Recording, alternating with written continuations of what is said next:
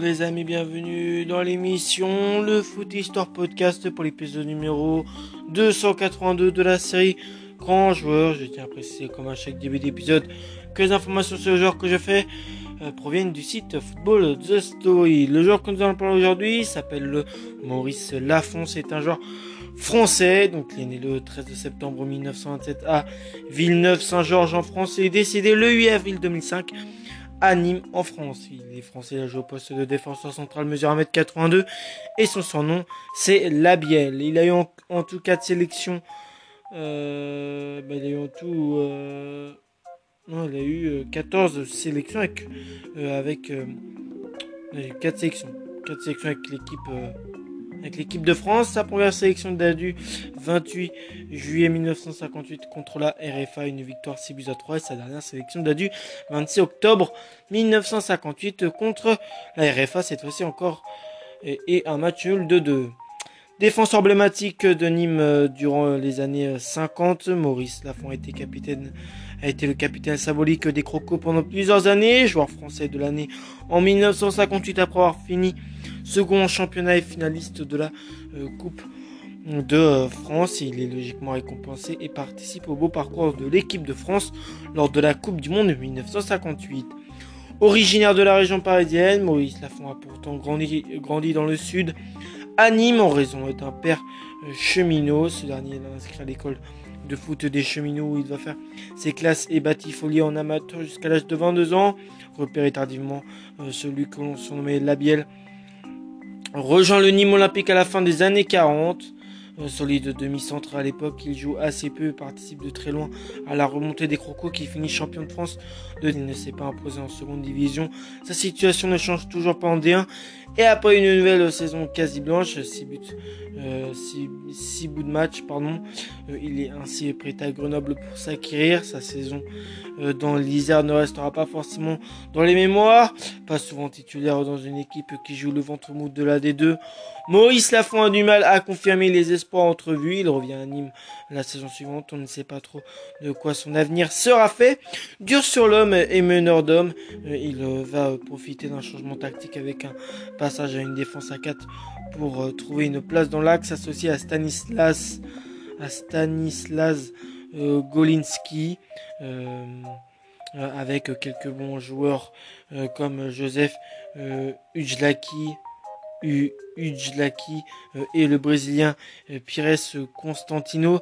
Nîmes tourne plutôt bien, il trouve peu à peu ses marques et s'affirme au fil de la saison comme un élément de valeur, buteur à 16 heures euh, avec son jeu de tête et sa frappe lourde.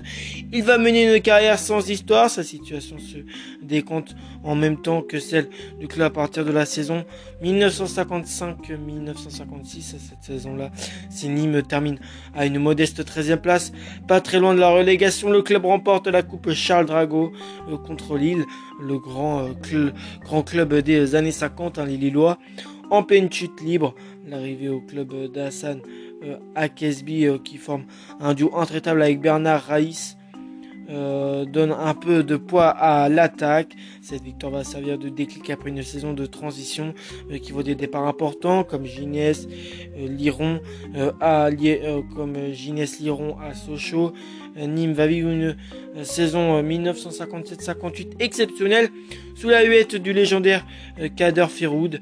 le club termine second du championnat derrière le stade de Reims après une remontée au classement spectaculaire en Coupe de France. Le Hainaut atteint la finale, mais s'incline 3 buts 1 contre le champion de France champenois. Euh, capitaine atypique Maurice Lafont est retenu pour disputer la Coupe du Monde 1958, doublure de Robert euh, Jonquet. Il aura le bonheur de participer au match pour la troisième place contre l'Allemagne que la France remporte 6 buts à 3. Par la suite, il réussit à décrocher trois sélections euh, supplémentaires en demeurant invaincu après de victoire face à la Grèce, 7 buts à 1, l'Autriche, victoire 2 buts à 1 et un nul contre l'Allemagne de 2.